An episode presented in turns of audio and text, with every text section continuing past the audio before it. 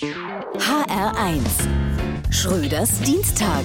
Als Kabarettist bin ich natürlich links. Das ist quasi Voraussetzung, um den Kabarettberechtigungsschein zu kriegen. Und als Linker bin ich natürlich immer gegen die Mächtigen. Die da oben sind auch größtenteils Banausen. Banausen, die noch nicht mal ins Theater gehen, höchstens mal in die Oper.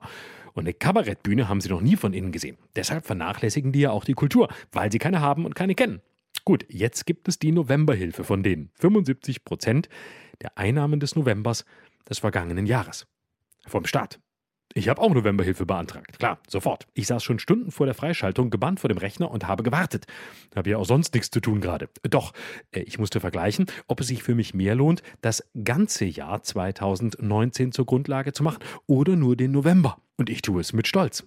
Endlich mal Geld von dem Staat holen, den ich sonst immer fertig mache mit meinen knallharten Texten.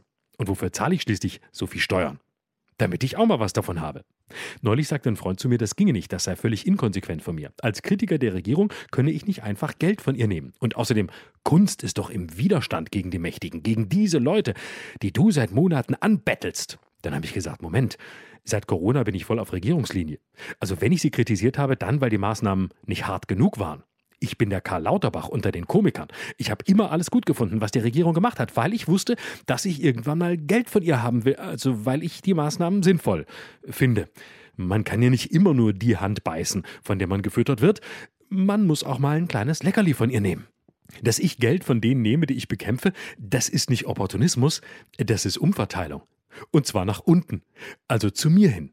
Und das ist nicht egoistisch, sondern solidarisch. Oft fragen mich Menschen, gibt es denn unter euch linken Komikern auch so viel Solidarität, wie ihr immer fordert? Na klar, es gibt sehr viele Kollegen in der Unterhaltungsbranche, für die würden wirklich alle zusammenlegen, damit sie nie mehr auf eine Bühne gehen müssen. Schröders Dienstag. Auch als Podcast auf hr1.de. HR1. Genau meins.